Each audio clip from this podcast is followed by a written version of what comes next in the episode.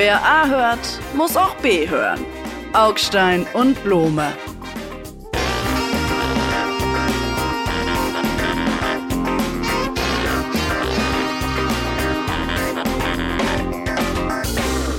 Lieber Kollege Augstein, wir machen ja keine Sommerpause. Mit diesem Podcast des Grauens, ähm, mit diesem Podcast der gepflegten, intelligenten Tischunterhaltung. Wollen wir uns nicht erstmal begrüßen? Ich meine, ich, Manieren, das hat doch jetzt, ich dachte, Manieren sind doch wichtig, Herr Blome, oder sind Manieren Ich wollte jetzt. Egal? Also hallo, Herr Blome, guten Tag. Schön, dass Sie da sind. Guten Tag, Herr Augstein. Danke. Ich falle jetzt mal mit der Tür ins Freibad, sag ich. Und zwar kann man jetzt die Tage immer wieder neu lesen, dass es Randale gibt im Freibad. Das gab es früher vielleicht auch, aber alle, die sich damit auskennen, darunter Leute, die seit 30 Jahren da Bademeister sind äh, und da ein Auge drauf haben und die Polizisten, die sagen, nee, das ist mehr geworden. Und es ist natürlich in den Großstädten auch ganz klar ein Problem mit Leuten mit migrantischem Hintergrund, mit Migrationshintergrund. Und ich würde die mal frei weg sein nennen. Das sind die Jungbullen, ob nun deutsch oder migrantisch, aber auf alle Fälle Jungbullen, die da Randale machen und einem so den Spaß am Freibad vergällen. Ich gehe jetzt nicht mehr ins Freibad, aus dem Alter bin ich raus, aber ich weiß, dass ich das früher gerne gemacht habe. Und wenn das jetzt auch noch kaputt geht, weil da bestimmte Milieus aus der Rille springen und nicht mehr zur Ordnung gerufen werden können mit keinen Mitteln, dann finde ich, geht was kaputt im Land. Also, Sie greifen echt mal mit sicherem, also mal, Ihr Alter sieht man Ihnen langsam an, lieber Kollege Blome. Das ist ein, ein Jammern über vergangene Zeiten, in denen die Sachen in Wahrheit nicht besser waren, äh, was bei älter werdenden Leuten äh, üblich ist. Äh, ich dachte aber, dass sie zu klug sind, um in diese selbstgestellte Falle zu tappen. Irrtum. Ähm, Jungbullen. Kann ich das Wort gleich mal äh, wieder dahin zurückschicken, wo es hinkommt, nämlich in den Mülleimer der Geschichte? Äh, äh, so rede ich nicht über gar keine Leute. Finde ich echt, ein, Entschuldigung, ja, wir kennen uns ja lange, echt einen ekligen Ausdruck, weil irgendwie Menschen sind halt Menschen und keine Tiere. Dabei wollen wir erst verbleiben. So, äh, ich, ich finde es dann auch, auch lustig, dass jetzt gerade Sie sich über die Freibäder äh, Sorgen machen, wo Sie gerade schön immer locker Sommerferien machen. Da gehen Sie wahrscheinlich nicht ins Freibad, sondern einfach an den Strand. Sie haben es zwar eben selber gesagt, Sie gehen nicht, aber es ist natürlich auch so, dass wir beiden als Leute, die jetzt gar nicht so oft ins Freibad gehen, uns jetzt hier darüber entrüsten und echauffieren sollen, wie die Zustände im Freibad sind. Können wir das erstmal festhalten, dass das auch schräger schräge Konstellation ist? Nein, das finde ich überhaupt nicht. Also das finde ich überhaupt nicht schräg. Ich lasse mir manch anderes irgendwie vorhalten, aber es ist doch nicht schräg, wenn wir, selbst wenn wir jetzt nicht regelmäßige Freibadgänger sind, über die Zustände dort reden, die natürlich sofort auch eine soziale Frage aufwerfen. Denn die Leute, die ins Freibad gehen, sind mithin die, die keinen Pool besitzen, um es mal sehr zynisch auszudrücken. Das sind natürlich nicht die Leute, die sich weite Reisen an einsame Strände leisten können. Das sind die Leute, die in den Großstädten, in den Ballungsräumen natürlich Zerstreuung und in, bei der Hitze, die es nun mal hat, auch Erfrischung und Abkühlung suchen und zwar auch mit Familien und Kindern. Und offenkundig zusehends in eine unsichere Lage mit mulmigem Bauchgefühl geraten. Das beschreiben zumindest ganz viele Leute, die wie gesagt da schon lange draufschauen. Also den Befund, dass sich da was verändert hat den können Sie nicht wegdiskutieren und so wegwischen. Früher war ja, alles besser. Den kann das ich nicht wegdiskutieren. Nein, den kann ich nicht wegdiskutieren. Ich, ich, äh, den diskutiere ich Ihnen nicht nur weg, den beweise ich Ihnen sogar weg. Äh, kennen Sie Astrid Lindgren, Michel aus Lönneberger? Sagt Ihnen das was? Na klar. Ja, kennen Sie, ja. Äh, gibt eine Folge, äh, wahnsinnig lustig, wirklich fantastisch, eine Auktion in Bakhorva. Ich hoffe, ich spreche das jetzt anständig schwedisch aus. Bakhorva, denn ähm, meine Familie kommt übrigens ursprünglich aus Schweden, falls es Sie interessiert. Die waren, äh, kommen aus Uppsala und sind dann nach Süden gegangen und haben es bis nach Hamburg geschafft. Aber lassen wir das, das jetzt gehört hier nicht hin. Also Bakhorva. Und da gibt es diese Auktion und wie jedes Jahr endet die Auktion in Bakorba auch dieses Mal mit einer riesigen Schlägerei zwischen den Knechten. Ja, Sie würden wahrscheinlich sagen Jungbullen. Astrid Lindgren spricht von den Knechten, die sich dort regelmäßig verprügeln. So und dann äh, kommt Michel mit der Feuerspritze, die er gerade gekauft hat, und spritzt sie alle nass und dann ist die Prügelei zu Ende. Ich weiß jetzt gar nicht. Haben Sie schon mal gehört, dass irgendwie jungen Männern, die Sie Jungbullen nennen, irgendwie manchmal die Düse geht und die dann irgendwie einen drauf machen? Oder das, das darf aber heute nicht mehr sein, weil wir leben in so zivilisierten Zeiten und heute müssen alle alles ausdiskutieren und, und, und wir trinken mal einen Pfirsichtee dazu, ja, und essen auch noch mal ein paar Aprikosen. Auch schon, Sie wollen jetzt im so. Ernst dafür plädieren, dass das schon ganz okay Ja. ist, wenn die sich dann Ich in will dafür plädieren, Massenschlägerei dass im Menschen Freibad Menschen liefern sind. und Ich will kleine dafür Kinder plädieren, Herr Blome. Augstein. Ich will dafür plädieren, dass Menschen Menschen sind und dass das, was Sie da beklagen, echt gaga ist. Äh, Weil Sie sagen, das war früher nicht so. Jetzt ist, sind auch die Freibäder, die Horden fallen über die Freibäder her, deutsche Mädchen und Jungen können mehr. Also, da kriege ich echt die Kotzkrise. Jetzt entspannen Sie sich mal und sagen Sie, okay, Sie War finden, dass in den so. Freibädern Mhm. irgendwie zu viel geprügelt wird dann lassen Sie uns doch einfach was dagegen tun. Nein, aber es ist ein normales Phänomen. Vielleicht nicht schön, aber es ist irgendwie auch keineswegs ungewöhnlich. So Ad 1. Ad 2 ist, dann sollte man da was machen. Dann sollten die Leute Hausverweis bekommen. Dafür gibt es das Strafrecht, es gibt das Hausrecht. Wenn die Schwimmmeister, so heißen die ja inzwischen, äh, äh, nicht damit klarkommen, dann muss halt die Polizei eingesetzt werden. Bla bla bla bla bla. Sie machen daraus aber, Aber einen Sie- Sie- Kulturkampf und sagen, die Fremden, die Araber, die Jungbullen und so. Und Naja, das und ist wenn es, einfach was, was, ja, aber jetzt nehmen wir doch mal für, It's called racism. Rassismus. Nein. Wenn wir zur Kenntnis nehmen, dass in den Fällen zum Beispiel, die in Berlin jetzt ruchbar geworden sind, in diesem berühmten, wie soll man sagen, traditionsreichen, sagenumworben, geschichtenen umworbenen mm, Lönneberger Bad, Columbia Bad.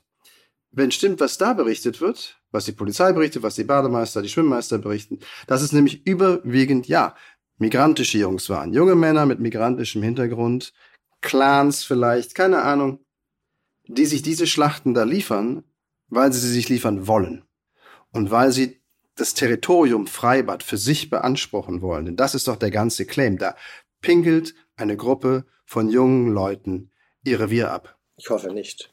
Ich hoffe nicht, dass diese jungen Leute ins Freibad pinkeln. Denn Da wäre auch bei mir übrigens die Grenze erreicht, wo ich sagen würde, bis hierhin und nicht weiter. Ich kann sie wirklich nicht ernst nehmen. Dass es, dass in Berlin äh, sehr, sehr viele migrantische Leute rumlaufen, liegt daran, dass hier sehr, sehr viele migrantische Leute wohnen, dass die dann auch, dass sozusagen junge Männer hier auch viel migrantisch ist, dass dass die Deutschen, die Bio-Deutschen haben halt irgendwann aufgehört, Kinder zu bekommen. Das können wir und sie und die jetzt auch nicht mehr rückgängig machen. Deshalb gibt es eben und so weiter. Das ist halt so in einer Gesellschaft, äh, die eine Einwanderungsgesellschaft ist, die sich verändert. Das heißt nicht, dass man äh, Recht und Ordnung aufgeben muss. Überhaupt nicht. Es fängt aber dann an, schwierig zu werden, wenn Leute wie Sie, ja, alternde weiße Männer plötzlich sagen, es kann doch gar nicht wahr sein, diese ganzen jungen äh, Araber hier und so. Entschuldigung, jetzt äh, ich, ich will Ihnen ja nicht wehtun, Herr Kollege, aber ein bisschen ist natürlich auch ein Virilitätsneid in diesen Aha. Debatten immer mit drin. Es sind natürlich alternde weiße Männer, die auf Entschuldigung, kräftige, virile, lebendige, junge Leute gucken und auch mit ein bisschen Neid, mit so ein bisschen äh, Wehmut geradezu da hinterher gucken und sagen irgendwie so, wie die streng hier über die Stränge schlagen, geht ja gar nicht und so. Äh, ich höre echt die 50er Jahre Meinen Sie, meinen Sie ja, wirklich? Ja, aber weil, sicher. Weil, weil die sich die Zähne einschlagen können und die Nasen platt hauen können ähm, und sich gegenseitig im, im Nichtschwimmerbecken ersäufen können. Bin ich dann neidisch auf Sie? ich glaube ja. Augstein, Sie haben schon, äh, soll ich nochmal wiederholen, was Sie gesagt haben, damit Sie selber mal hören, was Sie so sagen? Also ich bin jetzt neidisch auf die, wie soll man sagen, jugendliche Tatkraft dieser jungen Männer, ob nun migrantisch oder nicht, weil ich nicht mehr zu der Gruppe der jungen Männer gehören. Haben Sie Ja. noch alle Schrauben Ja, im Zaun? Natürlich, Virilität und äh, Potenz, keine Ahnung, sozusagen die Dinge, die einem abhanden kommen, wenn man älter wird, das beneidet man. Und es ist natürlich, leben wir in einer Gesellschaft, die immer immer weicher wird, die sozusagen immer mehr Probleme hat, Konflikten äh, sozusagen ins Auge zu sehen und, und zuzugucken, dass die ausgetragen werden. Wir werden auch leben in einer Gesellschaft, die immer weiblicher wird und natürlich sozusagen zieht sich das, was wir früher unter Männlichkeit verstanden haben, aus der Gesellschaft zurück. Und wenn es dann in solchen Kontexten aufbricht, erscheint es plötzlich ganz, ganz fremd. Ich möchte noch einmal sagen, das, was Sie da beklagen, ist sozusagen historisch, kulturell, ehrlich gesagt, der Normalfall. Nee, Massenschlägerei am Kinderbecken ist nicht der Normalfall. Ich finde auch toxische Männlichkeit, dass die sich irgendwie aus kulturell Gründen, aus zivilisatorischen Fortschrittsgründen oder meinetwegen auf Polizeianweisungen aus dem öffentlichen Raum gelegentlich bis häufig bis hoffentlich immer zurückgezogen hat, finde ich jetzt auch nicht so schlimm. Ich bin überrascht, dass Sie als Linker, wenn ich das sagen darf, so, sagen wir so, der, der schleichenden Veränderung zum Schlechteren der Verhältnisse so sehr das Wort reden, indem sie sagen, komm, bei, selbst bei Astrid Lindgren haben sie sich schon ähm, die Nasen blutig gehauen. Und gar nicht, noch einmal, um auf den Anfang nochmal zurückzukommen, und gar nicht auf die soziale Frage angehen. Wenn da jetzt Familien nicht mehr hingehen, weil sie, warum auch immer, mit dieser toxischen Männlichkeit dieser Milieus, die da sich äh, abreagieren. Und das ist übrigens nicht nur in Berlin der Fall, es ist auch in Baden-Württemberg, in Saarlouis, in Mannheim, um nur ein paar Städte aus der letzten Woche zu nennen, der Fall. Wenn die da nicht mehr hingehen, dann ist das eine soziale Frage. Und auf die hat die Linke, haben sie offenkundig gar keine Antwort mehr, außer, hey Leute, jetzt habt euch mal nicht so. Und wenn euer Kind acht Quadratmeter weit fliegt ähm, ins äh, tiefe Becken, dann ist das eben so. Komm, Wasser geschluckt haben wir alle mal. Das verstehe ich wirklich nicht. Die, äh, äh, die Antwort auf die soziale Frage ist natürlich, dass in den Städten die Freibäder, ehrlich gesagt, kann man froh sein, wenn man überhaupt noch eins findet, das offen hat, weil sie alle weggespart werden, weil die Wassertemperaturen abgesenkt werden, weil die Gebäude nicht saniert sind. Natürlich Was gehören die, natürlich gehören so die Freibäder Nehmen Sie das Thema jetzt ernst oder nicht irgendwie? Das war ein Riesenthema mit den Wassertemperaturen, weil das bedeutet, dass die Dinger viel, viel später aufmachen. Sie ne? Sie Freischwimmer, Sie, äh, äh, äh, das, da, da muss ich denken, an Werner macht Flachkörper. Sie sind, Sie machen auch, Sie machen immer, Sie sind ein intellektueller Flachkörper, Herr Kollege. So. Und ähm, natürlich ist das ein, ein Problem, äh, dass die Infrastruktur äh, in diesem Land in den Merkel-Jahren, in 16 Merkel-Jahren vor die Hunde gekommen ist und dass deshalb Leute, die am sozial unteren Ende sind, die angewiesen sind auf die öffentliche Infrastruktur, in die Röhre gucken. Und wenn die sich dann alle noch drängeln in den immer kleiner werdenden und weniger werdenden Freibädern, in den immer engeren Zeitfenstern, dass sie dann durchdrehen, das ist dann halt das, was man davon hat. Sie können natürlich den Leuten einerseits irgendwie so die sozial die Luft abdrehen und sich dann wundern irgendwie, wenn wenn wenn wenn wenn denen die Düse geht. Ja, das ist. Ja, aber auch da machen sie sich wieder sehr sehr leicht. Der WDR hat auch noch eine Lösung gefunden. Der sagt, es ist der Klimawandel schuld es ist nicht das persönliche Verhalten der jungen Leute schuld, sondern es ist der Klimawandel schuld. Es ist immer, immer wärmer und dann drehen die halt immer schneller durch. Es ist wie so eine Zündschnur. Das müsste ja abbrennt. Ihnen gar nicht in den Kram passen, weil Sie würden ja sagen, die kommen eher aus dem Süden. Das sind die ja gewohnt. Also ich meine, mit Ihrem komischen ja. Bio. Also ich finde, um ein letztes pflegen. Mal in diesem Bild zu bleiben, und ich weiß, es ist heikel, ich finde, solchen jungen Bullen gehört eins zwischen die Hörner.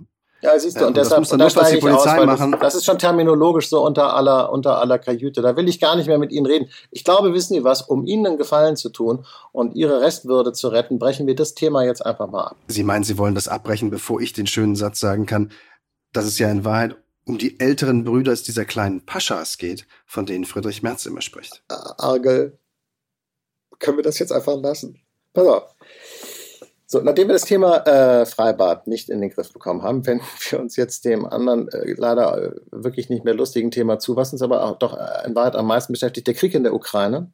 Neue Wendung, äh, äh, die Ukraine bekommt Streumunition und ist nicht in die NATO aufgenommen worden. Streumunition ist völkerrechtlich nicht geächtet von vielen Ländern, aber verdammt, unter anderem auch von Deutschland, weil sie irgendwie nicht so richtig explodiert. Und dann die Teile gefunden werden von Kindern und denen fliegen dann die Beine weg oder die Hände äh, äh, oder das ganze Kind ist tot. Aber jetzt setzt ja die Ukraine die Streumunition ein und dann ist es gar nicht so schlimm, wenn die Kinder dann verstümmelt sind. Oder, Herr Blome, Hauptsache, der Zweck heiligt doch die Mittel, ist es nicht so? Naja, es ist zumindest ein bisschen komplizierter, als Sie es gerne malen möchten. Ähm, Streumunition sicherlich zählt zu den deutlich schlimmeren, wie gesagt, noch schlimmeren Waffen, die töten als ohnehin alle Waffen, die töten oder der Krieg als solcher. Völkerrechtlich kann man immerhin sagen, die Ukrainer sind an das Verbot, es einzusetzen, nicht gebunden. Die USA sind nicht an das Verbot gebunden, es nicht zu verbreiten, also nicht zu liefern. Wenn Sie so wollen, völkerrechtlich ganz trocken, netto juristisch, technokratisch, ist es okay, was da passiert? Und jetzt sind wir bei der moralischen Frage und unseren Werten darf man die Hand reichen, wenn solche Munition von einem Verbündeten, den wir ja unterstützen und auch aus moralischen Gründen unterstützen, eingesetzt wird. Und ich finde, es ist so eine Grenzfrage. Also ich, ich ja, Sie haben mit allem recht, was Sie sagen. Ähm, das räume ich auch freimütig ein. Und trotzdem habe da habe ich mir das andersrum überlegt, wenn Sie so wollen, und mich gefragt, die Russen, die sich an keinerlei Regel in diesem Krieg halten, an keinerlei die da, wo sie Territorium übernommen haben und zeitweilig besetzt haben, Massaker wirklich unvorstellbarer Größenordnung angerichtet haben. Das stimmt die gewinnen nicht. jetzt. Nur mal ganz kurz, da muss ich Sie unterbrechen. Die Deutschen haben in der, ihrer Geschichte Massaker unvorstellbarer Größenordnung angerichtet. Die Russen haben sich Kriegsverbrechen schuldig gemacht äh, dort, aber sie haben keine Massaker in unvorstellbarer Größenordnung angerichtet, wie zum Beispiel die Serben in Srebrenica. Jedenfalls wissen wir davon noch nicht. Ich wäre echt vorsichtig mit solchen Fake-Narrativen, die Sie hier einfach so verbreiten. Vorsicht. Gut, dann nehme ich das Wort Größenordnung zurück. Haben Sie recht? Sie haben sich und das ist bereits, wenn man so will, auch aktenkundig, etliche Massaker zu Schulden kommen lassen. Etliche Formen und die übelsten darunter von Kriegsverbrechen. Also worauf ich hinaus wollte ist, ein Land, das angegriffen hat, das diesen, und das bestreiten ja selbst Sie nicht, Angriffskrieg ohne Sinn und Verstand und ohne jede Moral vom Zaun gebrochen hat, gewinnt jetzt, weil die andere Seite, in diesem Fall die Ukrainer, sich an die Regeln hält, weil sie im Moment eine Zeit lang eine gewisse Phase eine bestimmte Munition braucht, bis dass sie eine andere, normale Munition wieder in ausreichender Menge bekommt. Ist es das, worauf Sie hinaus wollen? Nein, das, was Sie da sagen, ist an, an so vielen Stellen falsch, dass ich gar nicht weiß, wo ich anfangen soll. Äh, ähm, also erstens finde ich es interessant, dass die Russen äh, die haben ja auch diese Konvention nicht unterzeichnet und die setzen ja bereits Streumunition ein in diesem Krieg. Die Ukrainer tun es auch, denn die hatten noch welche aus Sowjetbeständen, die ist jetzt offensichtlich aufgebraucht. Interessanterweise hat man es den Russen im vergangenen Jahr vorgeworfen und es auf die Liste der Kriegsverbrechen gesetzt, äh, die man ihnen vorwirft und die später dann irgendwann geahndet werden sollen. Und die Russen haben zweifellos Kriegsverbrechen begangen, die man unbedingt ahnen sollte, wenn man es kann. Der Einsatz von Streumunition allerdings, das wird natürlich dann jetzt echt kurios, weil, ähm, äh, wie gesagt, die Ukrainer haben sie bereits eingesetzt und sie werden sie jetzt auch einsetzen. Sie haben eben in Ihrem Satz gesagt, die Frage gestellt, soll man dann die Hand reichen? Da kann ich nur sagen, das dürfen wir gar nicht. Wir sind per Vertrag, wir haben uns sozusagen ein Gesetz gegeben, die, diese Dinger dürfen nicht mal über Deutschland transportiert werden, ist Ihnen schon klar. Falls die Amerikaner auf die Idee kämen, diese Teile über Rammstein zu verschiffen, dann wäre das gar nicht erlaubt. Ich meine nicht, dass das die Amerikaner irgendwie kümmern würde, denn sie haben noch nie gefragt, was von, sie von Rammstein aus eigentlich machen dürfen oder nicht. Ich sage es einfach nur, weil, keine Ahnung, es ist ja irgendwie, dachte ich, es geht hier auch um die Werte. Dieser Krieg, dieser Konflikt, wurde von Herrn Zelensky und in seinem Gefolge dann von allen anderen zu einem Konflikt der Werte gemacht. Herr Zelensky hat gesagt, wir kämpfen für unsere Freiheit und für eure, also in dem Fall für unsere, und für eure Werte. Das heißt, ein Wertekonflikt zwischen Demokratie, zwischen Autokratie, zwischen dem freien Westen und dem unterdrückten Osten und so. Und das Interessante ist aber, wenn es dem freien Westen in den Kram passt, dann sind die Werte gar nicht mehr so wichtig. Dann gehen die einfach über den Kopeister und dann heißt es am Schluss eben doch, der Zweck heiligt die Mittel. Sie merken doch, dass es eine Kollision von Werten ist. Die stehen ja eben leider nicht allein und frei, für sich isoliert im Raum. Also, genauso wie Sie gesagt haben, es ist ein Krieg zwischen auch letztlich einer Staatsform der Autokratie, der Ein-Mann-Diktatur, kann man auch sagen, äh, und der Demokratie, beziehungsweise den Demokratien, die ein Land wie die Ukraine, das auf dem Weg ist, eine zu werden oder eine komplette zu werden, unterstützen. Das ist ja wohl, an diesem Konflikt ändert sich ja nichts. Also die Ukraine ist nicht weniger eine Demokratie, wenn sie diese äh, Munition einsetzt, finde ich. Sie widerspricht westlichen Werten, ja. Aber wie gesagt, wenn die Alternative ist, die Autokratie rund um Putin gewinnt über eine Demokratie rund um Herrn Zelensky und da meinetwegen rund um den freien Westen. Müssen wir das dann akzeptieren? Also die ultimative Niederlage unserer Werte akzeptieren, nur weil wir bestimmte Sachen aufgrund unserer Werte nicht gemacht haben? Das ist doch das Dilemma. Und da kommen weder Sie heile raus, noch ich heile raus. Sollen wir den Ukrainern vielleicht äh, chemische Waffen liefern oder biologische, um, um gegen die russischen Angreifer vorzugehen? Ist heilig sozusagen der Zweck der, der Befreiung äh, der letzten Kilometer äh, ukrainischen Bodens von russischen Besatzern jedes Mittel? Ist es das, was Sie sagen wollen? Nein. Das will ich ausdrücklich nicht sagen. Und wenn Wo Sie zugehört Grenze, hätten, wenn Sie zugehört hätten, wüssten Sie auch. Es heiligt nicht jedes Mittel, aber es heiligt vielleicht manche. Das werden Sie nur im Einzelfall abmessen können. Ich würde sagen, Giftgas auf gar keinen Fall. Das geht völkerrechtlich, glaube ich, auch selbst für die Amerikaner nicht, um das mal so auszudrücken. Ähm, das haben, glaube ich, selbst sogar die Russen unterschrieben, das nicht zu tun. Eine Atombombe, um das gleich mit abzuräumen, würde ich Ihnen auch nicht liefern und schon gar nicht zum Einsatz liefern, wenn die Ukraine eine gehabt hätten, bevor der Krieg losgegangen wäre. Losgegangen ist, dann wäre der Krieg gar nicht losgegangen. So viel zu Atomwaffen. Aber trotzdem würde ich wenn ich es entscheiden müsste, den Ukrainern keine zum Einsatz liefern, weil das geht dann vielleicht doch ein bisschen zu weit. Äh, aber noch einmal, da kommen wir beide nicht sauber raus aus der Diskussion, also nicht unbefleckt, das will ich damit sagen. Weil sie die, die, die Kollision, das sich gegenseitige Ausschließen bestimmter Werte in diesem konkreten, ganz konkreten, sehr speziellen Konflikt nicht aus der Welt diskutiert bekommen. Das kriegen Sie nicht Aber aufgelöst. das können Sie nur mit, Moment, einen Satz noch. Das können Sie, Ihre Argumentation funktioniert nur mit dem Dammbruch-Argument. Wenn man das zulässt, dann lässt man das zu und dann wird es am Ende ganz schlimm. Und das könnte auch so kommen, da haben Sie durchaus recht, das will ich Ihnen durchaus zugestehen. Aber letztlich ist es nichts, womit man in der Realität, in der Praxis, in der Technik leider äh, dieses Kriegsgeschehens bestehen kann. Herr Blome, dieser Konflikt wird, wie in deutschen Zeitungen schon oft betrübt zu lesen war, in anderen Teilen der Welt ganz anders gesehen als hier. Und er ist aber ein internationaler Konflikt sozusagen, der, der, der, der eine große symbolische Bedeutung hat. Die Südafrikaner, die Südamerikaner, die Inder und von den Chinesen wollen wir gar nicht reden, sehen diesen Konflikt ganz anders. In diesen Teilen der Welt wird dem Westen sowieso schon immer vorgeworfen, von Werten zu reden, aber sich selber nicht dran zu halten. Die Wertefahne zwar vorauszutragen, aber wenn es in den Kram passt, irgendwie doch die miesen Sachen äh, zu machen, äh, äh, die einem gerade äh, nützlich sind. Und das hier ist wieder ein perfektes Beispiel dafür. Sie haben 100 Länder, die den Einsatz und die Lieferung, den Gebrauch dieser Waffe ächten und verbieten. Und jetzt liefert die amerikanische, die Führungsmacht des Westens unter stillschweigender Einwilligung der zweiten Führungsmacht des Westens, das sind nämlich die Deutschen inzwischen unter diesem Krieg, diese Horrorwaffe und, und sie finden es total okay. Und das ist einfach, zeigt, wie bigott und heuchlerisch, ehrlich gesagt, wir alle hier sind. Na, ich finde es nicht total okay. Ich finde es das kleinere Übel. Und das ist schon ein ziemlicher Unterschied. Übrigens, äh, in der Phalanx der Länder aus der EU, die die Ukraine unterstützen, gibt es eine ganze Reihe von Ländern, die diese Konvention nicht unterschrieben haben weil sie oder nicht nur mit Vorbehalt sich dahinter gestellt haben, weil sie eben das komplizierter und differenzierter sehen. Aber es macht keinen Spaß. Und Sie haben ja völlig recht. Es ist eine fürchterliche Waffe. Ja. Und sowas zu verteidigen, den Einsatz zu verteidigen. Naja, sagen wir mal so, der verdammte Krieg könnte ja morgen zu Ende sein, wenn nur Herr Putin ein Einsehen hätte. Ja, vollkommen richtig. Haben ja? Sie völlig recht.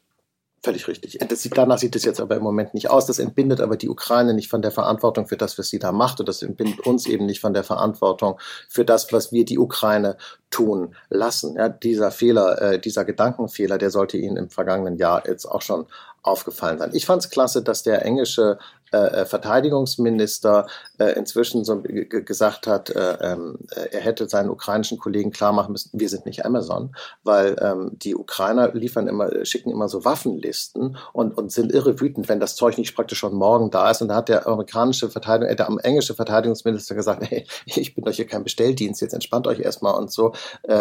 Das Zeug muss ja von uns auch irgendwie dann hier wegkommen und wir kriegen es, ihr kriegt es alles geschenkt und so. Wissen Sie, was der dann tatsächlich gesagt hat? Er hat gesagt, äh, es wäre schön, wenn die auch mal Danke sagen. Das fand ich interessant.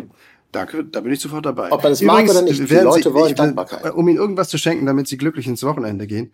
Ich finde es übrigens richtig, dass die Ukraine nicht in die NATO aufgenommen worden ist, jetzt bei diesem NATO-Gipfel.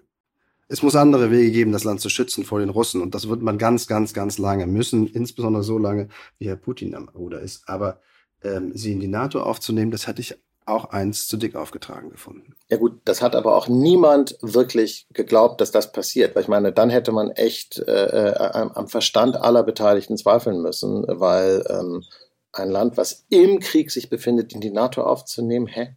Naja, es gibt, schon, so irre. es gibt schon in die Deutschland konnte wirklich nur Herr Zelensky haben, diese Idee. Und Herr Melnik hatte wahrscheinlich auch die Idee. Ja, es gibt in Deutschland eine seltsame Front von Experten, die das allesamt gefordert haben. Das ist schon, und das sind jetzt nicht die dümmsten Leute ähm, die einfach sagen, das schulden wir denen. Wir sind ja auch aufgenommen worden, zehn Jahre, nur zehn Jahre nach dem Zweiten Weltkrieg.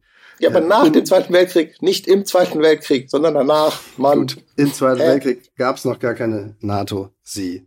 Ach echt? Geschichtsvergessene Menschen. Lassen Sie uns was über was, was Einfacheres reden, da wo Sie mitreden können. Lassen Sie uns übers Wetter reden. Was? Und ich sag jetzt, ich, ich, ich tue Ihnen mein Boomerherz öffnen. Ich öffne Ihnen mein Boomerherz, das jetzt langsam auch so altersgrün wird. Zumindest in ganz kurzen Momenten. Ich finde, wenn es jetzt so 30, 33, 35 Grad ist, hätte man doch früher in die Hände geklatscht und gesagt, endlich hört der scheiß Regen mal auf in Deutschland.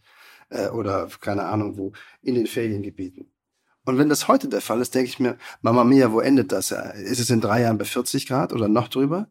Ähm, man wird ja auch so bombardiert mit so Wetternachrichten, was alles ausgetrocknet ist. Und das ist alles. Mir, mir macht das zu schaffen. Ihnen nicht? Oh Mann, ey, das kann doch eigentlich nicht wahr sein. Nachdem sie sich eben haben sie sich noch darüber aufgeregt, dass die Leute im Freibad sich nicht mehr benehmen können, so wie das in ihrer Jugend der Fall war. Und jetzt sagen sie mir, dass es zu heiß wird. Das ist ja echt, das ist ja wahnsinnig deprimierend, das ist ja Horror. Also ich, äh, mir geht es überhaupt nicht so. Ich liebe es, wenn es heiß ist. Es kann gar nicht heiß genug sein. Gerade äh, neulich gesehen, Spiegel äh, Online-Umfrage, ähm, ja, bei welcher Tagestemperatur fühlen Sie sich am wohlsten? Tatsächlich sagen nur fünf Prozent der Deutschen äh, 30 bis 35 Grad ähm, finden sie prima und nur ein Prozent äh, finden es über 35 Grad gut. Also ich gehöre dazu einer Minderheit, muss ich sagen. Aber da fühle ich mich eigentlich ganz wohl. Ein bisschen verschwitzt. Sie kriegen das abgekoppelt, ihr Gefühl, wow, super heiß, heiß, heiß, toll, toll, toll. Und jetzt noch Schleck ein, äh, ich weiß nicht was, Eis aus der Eiskühltruhe. Ähm, kriegen Sie abgekoppelt von den ganzen Geschichten rund um Klimawandel? Äh, ja.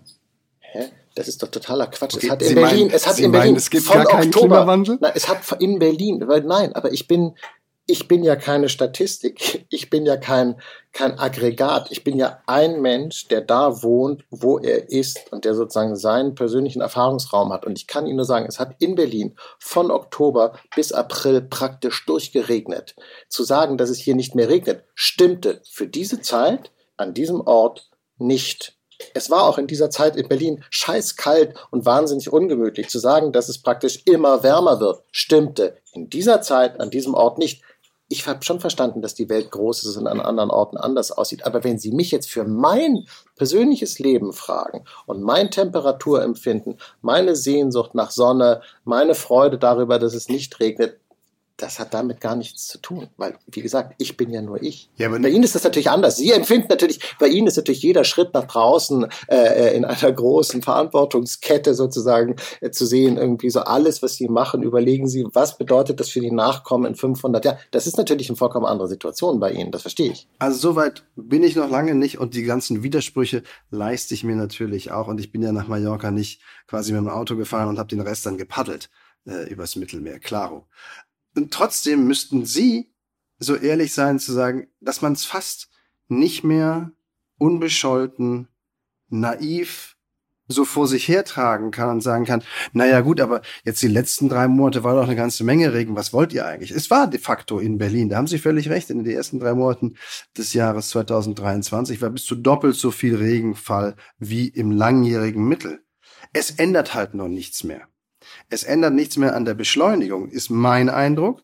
Und ich finde ja, der Klimaschutz, äh, dafür wird schon eine ganze Menge getan. Ähm, also können Sie mit diesen punktuellen, und Sie haben es ja als punktuell, also Sie waren ja ehrlich, Sie haben es ja als punktuell markiert und bezeichnet, aber Sie können mit diesen punktuellen Beobachtungen, selbst wenn sie stimmen, in Wahrheit eigentlich nicht mehr argumentieren. Ja, aber das ist, deshalb ist natürlich dieses scheinbar äh, Gaga-Thema ist eben gar kein Gaga-Thema, weil es natürlich Nein. total, total wichtig und problematisch ist, weil sie haben irgendwie recht, aber andererseits ist ihnen, merken sie auch, wenn sie das sagen, wie furchtbar das eigentlich ist. Weil äh, wir sind also in, nicht nur in allem, was wir tun, jederzeit verantwortlich für die Konsequenzen bis ins siebte Glied, sondern auch bei allem, was wir sagen, ja am Ende gar bei allem, was wir denken. Also ich kann nicht mehr einer unmittelbaren äh, meine unmittelbare Beobachtung oder mein unmittelbares Empfinden erleben und dann kundtun, ohne äh, gegebenenfalls ein schlechtes Gewissen zu haben, weil es ja äh, schlecht, falsch verstanden wird. Also, das ist ja total furchtbar. Merken Sie, wie eng alles wird. Während ich Absolut. das versuche mir vorzustellen, merke ich, wie mein Brustkorb sich zusammenzieht und ich fast keine Luft mehr bekomme. Da kriege ich echt Beklemmung. Das macht einen, das, und das meine ich jetzt im Ernst, da werde ich klaustrophobisch. Das ist wirklich, das ist eine Horrorvision, die Sie da gerade aufmachen. Und das zeigt, wohin ein Verantwortungstismus, ein, ein, total, ein totalitäres Verantwortungsdenken erwirkt, ehrlich gesagt, den Menschen und das Leben. So funktioniert das nicht. Da wäre ich ja immer dabei. Also wenn Sie sagen, Totalitarismus ist was ganz Schlimmes und selbst wenn er mit guten Absichten und dem besten missionarischen Eifer daherkommt, ist es immer was Schlimmes. Das ist, mein Gott, das ist mein Text schon. Das ist in Wahrheit mein Text. Sie können nur nicht wegdiskutieren oder auch nicht so weg überdramatisieren, dass die Beobachtung ihres Nahbereiches, so akkurat sie ist, und das ist ja, wie gesagt, meine Wahrnehmung ganz genauso gewesen, ich habe sie sogar noch nachgeschaut ähm, äh, vor ein paar Wochen mal, weil ich auch das Gefühl habe, mein Himmel, was wollt ihr eigentlich, es regnet doch so viel. Die Beobachtung dieses Nahbereiches gibt keine Auskunft mehr darüber, wie sich das Große und Ganze entwickeln wird. Ja, aber ja? ich bin nicht diese in jeder Situation Evidenz, zuständig. Moment, diese, diese, diese anekdotische Evidenz sagt, nichts mehr über das Große und Ganze, das sie dann aber trotzdem total nah betreffen wird. Nein, aber ich bin, ja, das verstehe genialen Salto springen ja, in Logik. aber ich bin, ich möchte, ich beantrage und beanspruche, nicht in jedem Moment für alles zuständig zu sein. Ich glaube, dass das, wenn man das nicht macht, wird man wahnsinnig auf die eine oder andere Weise. Ich glaube, dass eine menschliche Existenz unter diesen Bedingungen eine freie und ehrlich gesagt auch eine fröhliche Existenz nicht möglich ist, wenn sie jederzeit für alles voll in Verantwortung zu nehmen sind. Das haut nicht hin. Verstehen Sie? Wissen Sie, was Sie beschrieben haben? Das ist total lustig. Sie haben ein Kind beschrieben. Sie haben beschrieben, wie ein Kind auf die Welt blickt, und zwar mit vollem Recht. Mit vollem Recht. Und das macht ja Kinder so, so liebenswert und so dämlich und was sie halt wollen. Sie haben ein Kind beschrieben. Also, wenn, wenn wir quasi, not to end on a sour note, wenn wir sagen, von uns beiden sind Sie das Kind und ich der Erziehungsberechtigte. Dann sind wir schon einen großen Schritt weitergekommen. Okay, ich bin gerne das Kind. Sie sind definitiv nicht mein Erziehungsberechtigter. Ob Sie der Erwachsene sind oder nicht, darüber denke ich in der kommenden Woche nach und dann sage ich Ihnen was dazu. Bis dahin, tschüss. Augstein, aber es gibt kein Taschengeld, ja. sondern höchstens was hinter die Löffel. Siehst du, deshalb, ich sage, ich wusste schon, warum ich da gleich. Äh, äh, okay, bis nächste Woche. Ja. Tschüss. Tschüss.